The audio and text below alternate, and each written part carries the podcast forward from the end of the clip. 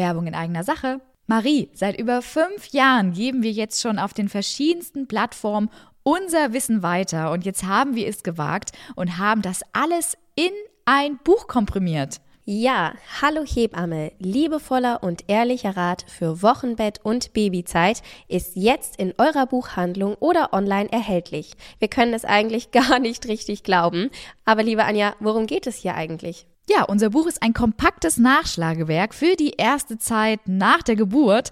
Ihr findet Antworten auf die häufigsten Fragen, die im Wochenbett aufkommen und wir geben euch einen realistischen Einblick ins Wochenbett inklusive vieler Tipps und Tricks.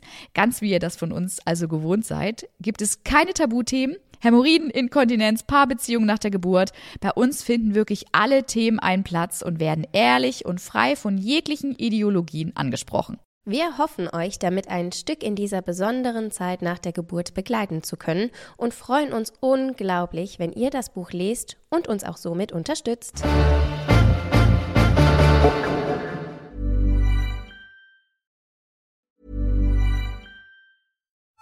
But you. Hier ist dein Podcast mit echten Hebammen-Insider-Tipps mit Anja und Marie von Hallo Hebamme.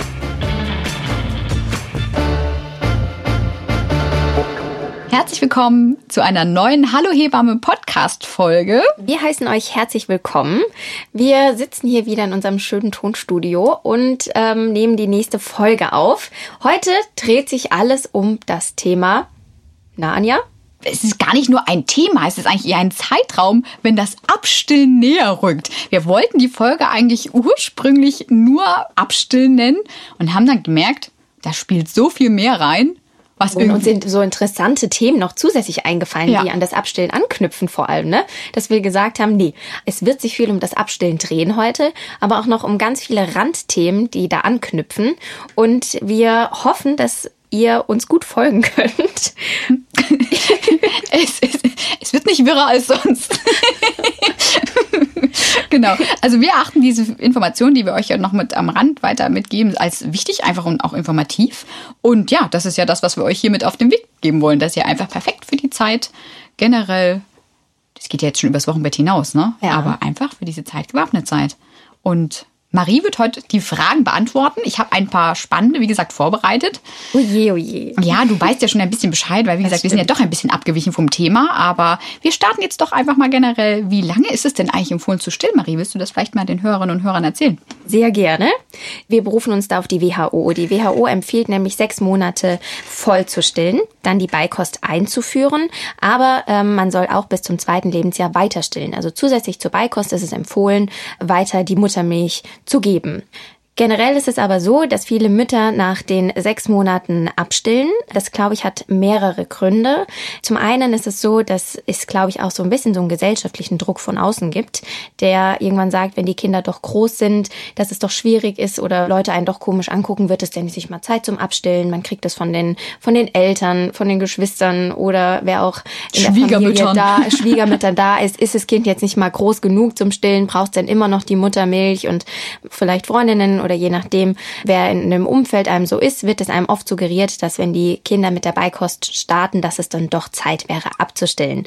Wir sehen aber jetzt auch gerade einen Trend, vor allem auch in unseren Wochenbettbetreuungen, wenn wir auch nochmal zu Beikost unsere Familien ähm, besuchen, zumindest zur Beikost-Einführung, dass es viele Mamas gibt, die gerne weiter stillen wollen und auch diese zwei Jahre mit sozusagen in Anspruch nehmen und sich gar nicht mehr da so wirklich beirren lassen, sondern über diese Beikosteinführung hinaus weiterstellen, was uns eigentlich total freut und auch Mama und Kind gut tun. Absolut, das hast, da hast du schöne Worte gefunden. Was ist denn so denn, denn der richtige Zeitpunkt zum Abstillen? Gibt es den dann jetzt überhaupt noch aktuell? Nein, den gibt es nicht. Der ist auch wirklich sehr, sehr individuell. Also ich glaube, erstmal ist es ein Zusammenspiel zwischen Mutter und Kind, ja generell das äh, Stillverhältnis und da gibt es nicht den Zeitpunkt, wann man abstillen muss. Wichtig ist, dass man einfach schaut, dass es einfach im Gleichgewicht bleibt, also dass die Mama sich gut beim Stillen fühlt und man merkt, dass das Kind die Muttermilch auch noch gerne trinkt. Wenn natürlich das Verhältnis Verhältnis irgendwann in ein Ungleichgewicht kommt, egal von welcher Seite, sowohl von der Mama auch als auch dem Kind, dann muss man natürlich schauen, welcher Weg für beide der beste ist, dass sich beide eben damit auch weiterhin gut fühlen. Das hast du gerade schon ganz schön beschrieben. Wer entscheidet denn, dass nun der Zeitpunkt gekommen ist? Ich würde gern, dass du das noch ein bisschen besser ausführst. Wie ich eben gerade auch schon erzählt habe, gibt es eben natürlich zwei, die an einer Stillbeziehung beteiligt sind. Den Zeitpunkt des Abstellens entscheidet nicht nur die Mama, sondern manchmal auch das Kind. Also es ist so, dass vielleicht auch das Kind irgendwann sagt, okay, es reicht mir jetzt mit dem Stillen und die stillen sich tatsächlich dann selbst ab und das äußert sich eben dadurch, dass sie den Kopf zur Seite drehen, sich von der Brust wegdrücken, an der Brust schreien. Sie lassen sich auch nicht mehr zum Trinken animieren. Also das ist wirklich, ähm, dass sie einfach sagen, nein, es ist jetzt genug. Ich ähm, bin schon groß. Ich bin groß, genau genau, ich habe jetzt genug von der Muttermilch und das ist für mich jetzt fertig. Der zweite Punkt ähm, ist natürlich, sind kindliche Erkrankungen. Ähm, das ist auch ein Faktor, der leider eine Stillbeziehung beenden kann. Wichtig ist aber hier auch nochmal zu sagen, dass dieses Selbstabstillen der Kinder, ähm, wenn sie sich dazu selbst eben entscheiden, dass das nicht in den ersten Lebensmonaten auftritt, sondern eher in den späten Lebensmonaten, wie zum Beispiel dem achten oder dem neunten Monat, wenn die Beikost meistens eingeführt ist. Das darf man nämlich nicht verwechseln mit einer Brustverweigerung oder einem Stillstreik. Das ist eine andere Situation und tritt ja meistens in den früheren Lebensmonaten der Kinder auf. Also ähm, da sollte man auf jeden Fall, wenn man sich nicht ganz sicher ist, doch nochmal die Hebamme dazu holen oder nochmal einen Rat einholen, wenn man sich da nicht ganz sicher ist, in welcher Phase sich das Kind gerade so ein bisschen befindet. Aber nicht nur das Kind entscheidet, wann die Stillbeziehung beendet ist, sondern auch die Mama. Da kommen auch verschiedene Faktoren zusammen, wie bei dem Kind eben auch kindliche Erkrankungen äh, hier reinspielen, ähm, gibt es natürlich bei der Frau auch, dass medizinische Faktoren reinspielen, die eine Stillbeziehung beenden, aber auch Lebensumstände. Also wenn die Mama wieder arbeiten geht oder sich wieder mehr mit einbringen möchte, dann sind sie manchmal auch hierhingehend gezwungen zu sagen, okay, jetzt ist das Stillen vorbei oder sie möchten das von sich aus auch. Oder auch, dass die Frau für sich auch gerne einfach ein bisschen mehr Freiraum haben möchte und auch ihren eigenen Körper wieder haben möchte und ähm, für sich entscheidet, ich habe jetzt eine bestimmte Zeit gestillt und ähm, jetzt ist es auch in Ordnung. Den letzten Faktor, den wir hier gerne noch reinbringen möchten, ist ähm, vielleicht auch eine zweite Schwangerschaft oder eben das oder das dritte, das nächste Kind, das vielleicht ansteht. Das ist hier nämlich auch zyklusabhängig, denn manche Frauen, die voll stillen, da schwankt der Zyklus bzw. die Periode ja immer mal so ein bisschen. Ah, das ist, glaube ich, ein ganz interessanter Punkt. Das heißt, wenn man den Wunsch nach einem weiteren Kind hat, wann sollte man dann abstillen, wenn es nicht klappt? Ja, der Zyklus spielt hier auf jeden Fall eine große Rolle. Also jeder Körper verhält sich in der Stillzeit so ein bisschen anders und die Periode setzt zu unterschiedlichen Zeiträumen hier wieder ein. Was heißt das konkret? Also es ist so, dass manche Frauen relativ schnell wieder einen regelmäßigen Zyklus bzw. ihre regelmäßige Periode haben, also auch während des Stillens. Es gibt aber auch Frauen, die schnell wieder ihre Periode äh, nach der Geburt bekommen, aber ähm, diese sehr unregelmäßig, was natürlich dann sehr schwierig macht, dass eben eine erneute Schwangerschaft eintritt. Und es gibt Frauen, die auch während der Stillzeit gar nicht ihre Periode haben. Könnte man dann jetzt eigentlich sagen, Stillen ist ein Verhütungsmittel? Wenn du das so beschreibst? Ja, also man hört ja immer oft, Stillen ist äh, kein Verhütungsmittel, aber da muss man so ein bisschen genauer hinschauen. Und zwar dreht sich hier alles so ein bisschen um den äh, Pearl-Index.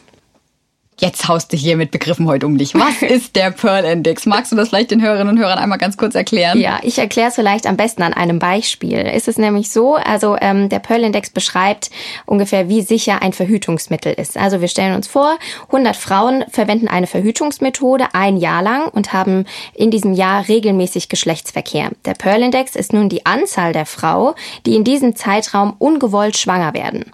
Also der Pearl-Index beschreibt sozusagen diesen, ähm, diesen Faktor. Man kann es vielleicht auch nochmal andersrum drehen. Das heißt, der Pearl-Index ohne Verhütung wird äh, meist mit der Zahl 80 beschrieben. Also wenn wir uns die 100 Frauen vorstellen. Das bedeutet, wenn 100 Paare ein Jahr lang ungeschützten Sex haben, tritt bei 80 Frauen sozusagen eine Schwangerschaft ein. Gibt es da irgendwie einen Vergleichswert? Ja, also ein Kondom zum Beispiel, wenn wir das herausziehen, hat einen Pearl-Index von 2 bis 12. Das heißt, von 100 werden 2 bis 12 ungewollt schwanger. Und wie hoch ist der dann beim Stillen, der Pearl-Index? Ja, das ist äh, jetzt sehr interessant zu sehen. Das wird sehr kontrovers in den verschiedenen Studien diskutiert. Man liest aber aus den meisten heraus, dass hier auch der Pearl-Index mit 2 beschrieben wird. Also vergleichbar mit einem Kondom.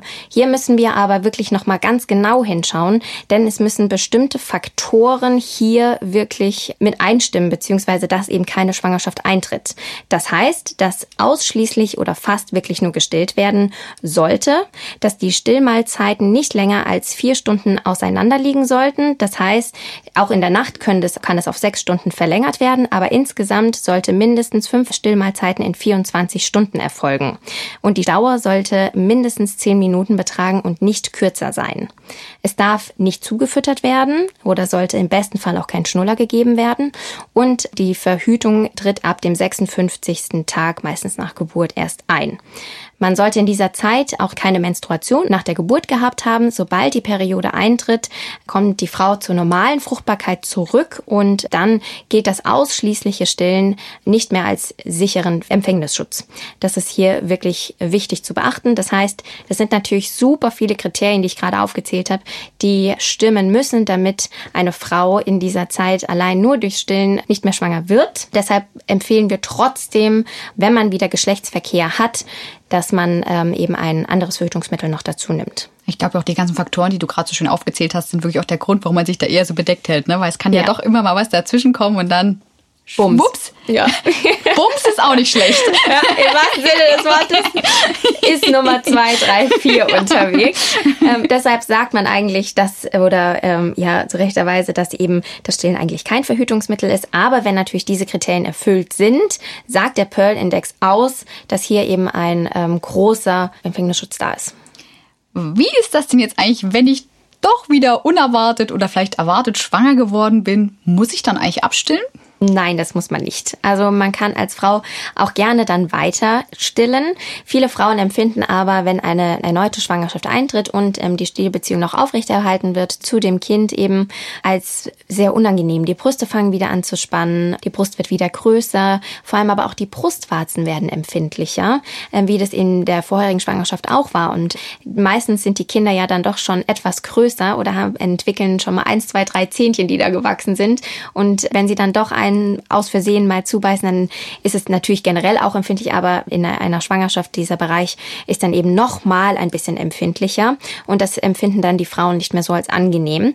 Aber auch die Milch schmeckt ein bisschen anders, weil natürlich die Hormone wieder im Körper anfangen, sich wieder zu verändern und das verändert auch den Geschmack der Milch und das merken die Kinder und manche Kinder stillen sich dann automatisch ab, weil sie sagen, oh nee, also das schmeckt mir jetzt nicht. Sie merken auch die Veränderung im Körper natürlich der Mama Mama, die sind da wirklich sehr sensibel für und ähm, manchmal kann es auch sein, dass sie sich dann automatisch selbst abstellen.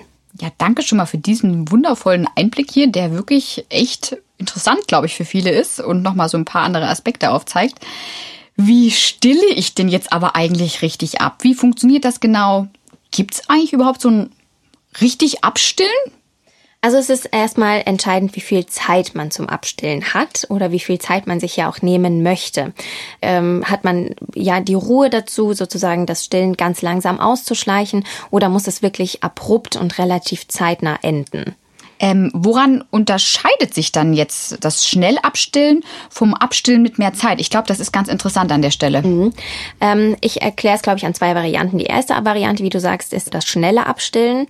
Das tritt ein, wenn jetzt zum Beispiel Mutter oder Kind erkrankt sind oder hier wirklich abrupt sozusagen das äh, Stillen enden muss, zum Beispiel durch Medikamenteneinnahme ähm, oder andere Faktoren, die drumherum reinspielen. Manchmal gibt es bestimmte Lebensumstände, die einfach das Stillen nicht mehr ermöglichen ermöglichen, wo man jetzt sagen muss, okay, ich muss jetzt von heute auf morgen wirklich aufhören.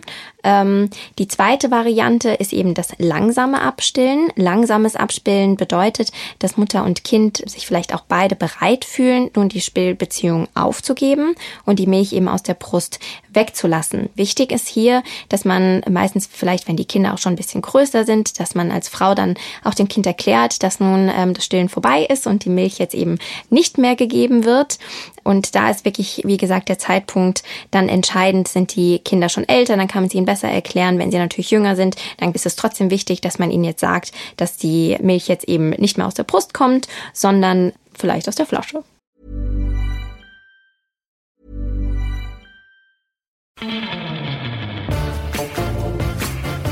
Werbung. Entdecke Mamli, deine digitale Begleiterin durch Schwangerschaft und Mutterschaft. Diese App vereint die Weisheit von Achtsamkeitstrainerinnen, die Expertise von Schwangerschaftsexpertinnen und bietet direkte Unterstützung in 1 zu 1 Gesprächen durch die Mamli Coaches Und das alles ohne Wartezeit. Als zertifiziertes Medizinprodukt stützt sich Mamli auf wissenschaftlich fundierte Methoden. Sie wurden von Expertinnen aus Gynäkologie, Psychologie und Hebammenkunde entwickelt und hilft dir, Ängste und Sorgen in dieser entscheidenden Lebensphase zu bewältigen. Ein besonderes Highlight für Versicherte der Technikerkrankenkasse und der DBK ist die Nutzung von Mamli kostenfrei. Nutzerinnen anderer Krankenkassen können ebenfalls eine Kostenübernahme beantragen. Mamli ist mehr als nur eine App. Sie ist ein vertrauensvoller Begleiter auf deinem Weg zur Mutterschaft, der dir unkomplizierte Unterstützung bietet, wann immer du sie benötigst. Erfahre mehr über Mamli und die Möglichkeiten zur Kostenübernahme auf www.mamli.de.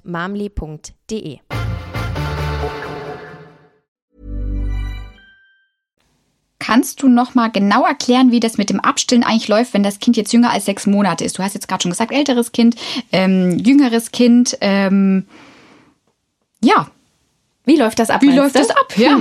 Ich habe ja eben gerade gesagt, wenn natürlich das Abstillen bei einem größeren Kind schon passiert, dann kann es natürlich sein, dass äh, die Kinder schon am Tisch mitessen. Ne? Also dass sie da zum Beispiel sitzen, Beikost beziehungsweise der Brei vielleicht eingeführt ist oder sie doch größer sind oder ähm, eben auch schon festere Nahrung zu sich nehmen. Bei kleineren Kindern ist es so, die vielleicht auch vor dem sechsten Monat abgestillt werden, dann ist es wirklich wichtig, dass hier eine Milchzusatznahrung gegeben wird. In diesem Fall ist es am besten äh, Prämilch zu geben. Da ist es nämlich so, dass jede dritte Stillmahlzeit durch die Flasche ersetzt wird.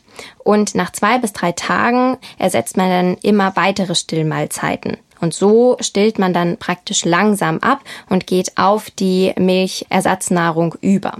Das ist quasi so dieses lang, deswegen auch kommt das daher dieses langsame Abstimmezeit, weil da hört man ja schon raus, erstmal jede dritte Mahlzeit, ne, dann zwei bis drei Tage, das ist natürlich ein ganz schöner Zeitraum. Du hast jetzt hier in dem Zusammenhang die Muttermilchersatznahrung äh, beziehungsweise Prämilch, auch das Schlagwort schon erwähnt.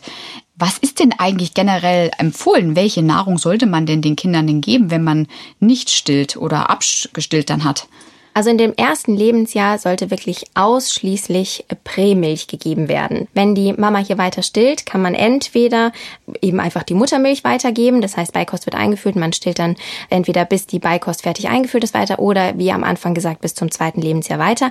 Wenn man mit der Beikost aufhören möchte zu stillen, ist es trotzdem wichtig, dass die Kinder eine Milchersatznahrung bekommen bis zum ersten Lebensjahr. Ja, hier ist es, ähm, hast du ja gerade gefragt, welche Nahrung ähm, bzw. welche Milch empfohlen ist. Und da ist es im ersten Lebensjahr auf jeden Fall die Prämilch wichtig zu geben. Hier muss man noch mal ein bisschen differenzieren. Liegen Allergien zum Beispiel bei den Eltern oder bei den Geschwisterkindern schon vor? Da gibt man nicht die Prämilch, sondern die HA-Milch. Aber nur bis zum sechsten Monat und danach, auch wenn die Beikost eingeführt ist und das Kind vorher HA-Milch bekommen hat, bekommt es anschließend die Prämilch.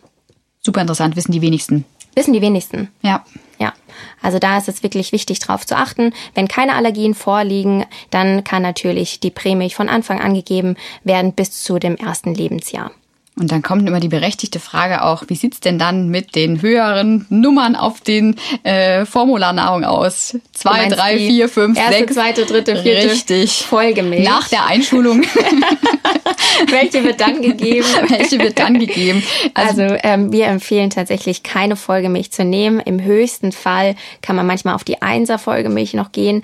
Ähm, das würde ich dann aber wirklich mit der Hebamme oder dem Kinderarzt nochmal besprechen. Da ist es auch wichtig zu schauen, warum geht man jetzt auf die Folgemilch, warum gibt man die Prämilch nicht weiter. Wir empfehlen ausschließlich nur Prämilchnahrung zu nehmen und nicht die Zweier, Dreier, Vier, Fünfer Folgemilch. Nach der Einschulung. Nach der Einschulung. Hast du denn vielleicht einen Tipp für alle Hörerinnen und Hörer da draußen, wie denn der Übergang gut gelingen kann? Manche Kinder zeigen sich ja zu Beginn nicht ganz so überzeugt. Ja, wenn die Frau den Entschluss gefasst hat, abzustillen bzw. die Stillbeziehung zu beenden, dann ist es ratsam, vorzeitig schon mal die Flasche einzuführen. Also, dass man zum Beispiel Muttermilch abpumpt, die dann in die Flasche umfüllt und das Kind einfach schon mal so ein bisschen an die Flasche gewöhnt. Hier haben wir noch einen super Tipp, denn ähm, hier könnten äh, der Partner oder die Partnerin mit ins Spiel kommen, dass die Flasche dann nicht mehr durch die Mama oder die Frau dann eben gegeben wird, sondern durch den Partner oder die Partnerin. Dadurch haben die Kinder noch mal eine andere Assoziation Assoziation dazu, beziehungsweise nehmen die Flasche eher an, als wenn sie eigentlich die Brust noch von der Mama kennen und dann auf einmal bei der Flasche trinken wollen. Dann sind sie manchmal so ein bisschen verwirrt und führt eher dazu vielleicht, dass die Flasche nicht direkt akzeptiert wird oder eher akzeptiert wird. Deshalb ist es hier gut, auf jeden Fall den Partner oder die Partnerin mit einzubinden. Gehen wir jetzt noch mal einen Step zurück. Du hast jetzt ja wundervoll schon das Abstillen, das schonende, langsame Abstillen erklärt. Du hast vorhin noch eine zweite Variante angesprochen. Wie sieht's denn aus, wenn es mit dem Abstillen schneller gehen soll und man nicht so diese zwei bis drei Wochen vielleicht Zeit hat? Gibt es da eine Möglichkeit? Wenn ja, wie sieht die aus? Ja, hier bekommt natürlich das Kind relativ schnell die Pränahrung, dann in der, in der Flasche sozusagen. Hier ist es natürlich auch gut, wie auch ähm, davor gesagt, dass hier auch der Partner oder die Partnerin mit eingebunden werden und dass natürlich nicht alles auf die Frau trotzdem die, die Nahrungsaufnahme weiterläuft, sondern ähm, dass hier eben, ähm, wie gesagt, Partner oder Partnerin mit eingebunden werden können. Aber hier muss man natürlich auf die Brust viel mehr Acht geben, denn durch das langsame Abstillen ähm, reduziert sich die Milchmenge in der Brust automatisch. Wenn man jetzt jetzt abrupt oder eben schneller abstillt, dann hat der Körper eben keine Chance, auch äh, zu verstehen, dass die Milch jetzt nicht mehr gebraucht wird. Deshalb brauchen wir hier zwei, drei Hilfsmittelchen mehr dazu. Wir empfehlen dann den Frauen ungefähr drei bis fünf äh, Tassen pro Tag Salbeitee zu trinken, denn Salbeitee reduziert die Milchmenge kommt auch manchmal dazu, wenn die Brust eben von heute auf morgen nicht mehr entleert wird, dann muss sie von der Frau selbst manuell entleert werden. Hier empfehlen wir aber nicht die Pumpe zu verwenden, weil hier ist man gewillt, meistens zu viel abzupumpen, sondern wir empfehlen, die Brustmassage durchzuführen und dann die Brust auszustreichen, bis die Frau eine Entlastung spürt und dann sozusagen hört sie auf. Anschließend kann man die Brust gut kühlen, dass die Milchgänge und auch Gefäße sich wieder relativ schnell zusammenziehen und ähm, es hier eben zu keiner Brustentzündung kommt. Das ist wirklich wichtig, dass man in der Zeit gut auf die Brust achtet. Sind irgendwo harte Stellen, sind rote Stellen da? Wenn das auftritt, dann ist es wirklich wichtig, die Brust gut auszustreichen von der Hand manuell. Das haben wir auch auf ähm, unserem Instagram-Kanal beziehungsweise auf unserem Blog nochmal ganz genau erklärt. Also wer da nochmal wissen möchte, wie man eigentlich eine Brust richtig ausstreicht, der darf da gerne einmal nochmal vorbeischauen. Wir verlinken das einfach am besten wieder in die Details genau. hier, dann könnt ihr dann einfach könnt ihr da direkt einmal draufklicken und euch das nochmal anschauen, wie eine Brust gut ausgestrichen wird oder wie eine Brustmassage gut funktioniert und anschließend das wirklich kühlen. Manche ziehen auch zum Beispiel den BH ein bisschen enger, dass die Brust eben so ein bisschen komprimierter wird, dass die Milch nicht mehr so das Volumen hat, sich auszubreiten, aber meistens geht das dann auch relativ zügig mit dem Salbeitee, dass die Milchmenge zurückgeht. Es geistert immer mal noch dieser dieser Mythos rum, wer abstillt darf und soll nur ganz, ganz, ganz wenig trinken. Früher wurde das tatsächlich so gehandhabt, da gab es nur einen Eiswürfel teilweise nur zum Lutschen, gerade wenn das so schnell gehen sollte. Ist da heute noch was dran, Marie? Nein, überhaupt nicht. Also ähm, die Flüssigkeitszufuhr hat hier gerade nicht so viel mit zu tun. Die Frauen sollen weiterhin wirklich ihre zwei, zweieinhalb Liter pro Tag trinken. Das ist wirklich wichtig, dass sie hier nicht aufhören, ähm, die, die Flüssigkeitszufuhr zu stoppen. Also das ist trotzdem relevant für den Körper. Durch den Salbeitee oder das Brust ausstreichen und massieren und eben auch durch das nicht mehr regelmäßige Anlegen merkt der Körper dann wirklich relativ schnell, okay, die Milch wird hier nicht mehr gebraucht, ich kann die Milch zurückfahren aber das hat nicht mit äh, der Flüssigkeit zu tun, die man von außen zuführt. Gibt es jetzt nur diese zwei Varianten, die du uns hier so wundervoll beschrieben hast zum Abstillen oder gibt es noch weitere Möglichkeiten? Ähm, es gibt noch eine weitere Möglichkeit, die aber nicht mehr so gerne in Anschein genommen wird. Ich ähm, glaube, ich weiß, was du meinst. Ab, das ähm, Abspielen mit Medikamenten. Es gibt bestimmte Medikamente, die man nehmen kann, damit eben auch die Milch reduziert wird. Die ähm, birgen aber gewisse Risiken beziehungsweise haben auch viele Nebenwirkungen. Die schlagen meistens psychisch sehr an. Im Wochenbett ist man eh mit den Hormonen noch so überladen und das ist so ein Gefühlschaos und man befindet sich eher auf einer Achterbahn und wenn dann äh, Medikamente noch dazukommen, die das auch nochmal bestärken. Darauf sollte man wirklich so gut es geht äh, verzichten. Wenn man aber äh, diese Medikamente nehmen soll oder es irgendwie möchte, dann sollte man sich auf jeden Fall nochmal den Rat der Hebamme einholen, dass man hier nochmal die Vor- und die Nachteile eines medikamentösen Abstillens genauestens betrachtet und schaut, ist das wirklich notwendig oder schafft man das auch durch das schnelle Abstillen oder schnellere Abstillen, was wir ja eben gerade schon erwähnt haben. Wer natürlich keine Hebamme hat, kann hier auch gerne den Frauenarzt oder die Frauenärztin dazu auch nochmal befragen. Du hast gerade das Thema Hebamme angesprochen. Kann ich die generell auch nochmal so kontaktieren, wenn das Thema Abstillen langsam präsent wird, egal wie alt mein Kind ist? Ja, auf jeden Fall. Ähm, ist sogar auch ratsam, wenn man das macht. Denn manchmal hat man ja doch noch ein paar Unsicherheiten oder es gibt noch ein paar Fragen dazu. Ähm, also da kann man die Hebamme wirklich nochmal gut kontaktieren und das dann sozusagen zusammen nochmal mit ihr besprechen. Gibt es Alternativen für all äh, die Mütter da draußen, die gerne weiter Muttermilch geben wollen, aber vielleicht nicht mehr stillen wollen oder können? Ja, auf jeden Fall. Also es gibt auch noch die Möglichkeit, dass man zum Beispiel die Muttermilch abpumpt und über eine Flasche dann gibt. Also meistens ist es ja so, dass ähm, eher Lebensumstände die Frauen dazu bewegen, zum Beispiel, dass sie wieder arbeiten gehen wollen oder auch müssen und einfach die Zeit nicht mehr haben, ihr Kind regelmäßig alle zwei bis drei Stunden anzulegen. Hier ist es dann ratsam, wirklich kleine Portionen immer abzupumpen, über den Tag verteilt.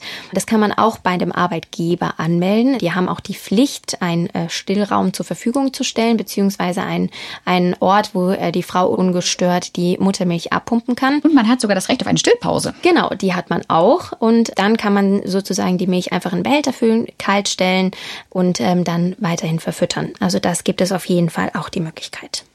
Da hast du uns wirklich ganz viele interessante Einblicke rund um die Thematik, würde ich sagen. Es ist ja nicht nur ein Thema, äh, sondern es waren irgendwie so viele, die da reingespielt haben und mhm. doch irgendwie interessant waren. Übermittelt. Danke dir dafür. Gibt es irgendwie noch was, was du jetzt denkst, das hätten wir jetzt vielleicht noch mit auf den Weg geben können? Lass mich kurz überlegen.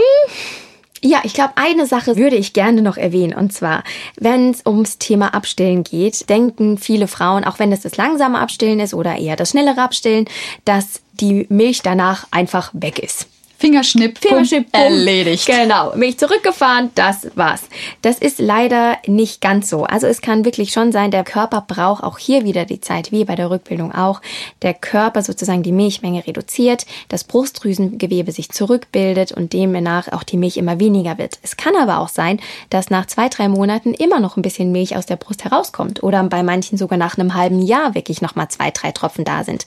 Das ist nichts Schlimmes, das kann auch normal sein. Da lasst euch auf keinen keinen Fall verunsichern. Der Körper braucht einfach noch die Zeit, gebt ihm die Zeit. Wichtig ist hier, dass man einfach nicht ähm, zu arg stimuliert, also dass man immer noch mal an der Brust rumdrückt und guckt, na, kommt da jetzt noch Milch und hier nochmal die Brustmassage und da nochmal gedrückt, weil dadurch natürlich stimuliert man wieder die Brust und die denkt, ja, vielleicht braucht sie ja noch genau diese zwei, drei Tröpfchen, die ich noch habe. Ähm, deshalb ist es wirklich wichtig, dass ihr das lasst, aber wenn noch mal zwei, drei Tropfen aus der Brust rauskommen, ist das auch völlig normal und nicht schlimm. Ja, und ich würde sagen, in diesem Sinne haben wir doch einen schönen Abschluss der Thematik gefunden und freuen uns sehr, dass ihr heute hier wieder eingeschaltet habt. Hat euch die Folge heute gefallen? Ganz wichtig, abonniert hier den Hallo Hebamme Podcast. Schreibt uns eure Kommentare, ähm, wie euch die Folge gefallen hat. Wir freuen uns wirklich auch über Feedback. Ähm, wenn euch das hier gut gefallen hat, wie gesagt, abonniert den Kanal, wie Anja gerade schon gesagt hatte. Und ja, dann hören wir uns in zwei Wochen schon wieder. Ganz wichtig, bleibt bis dahin auf jeden Fall gesund und wir freuen uns, wenn ihr wieder mit dabei seid. Tschüss! Eure Anja und Marie.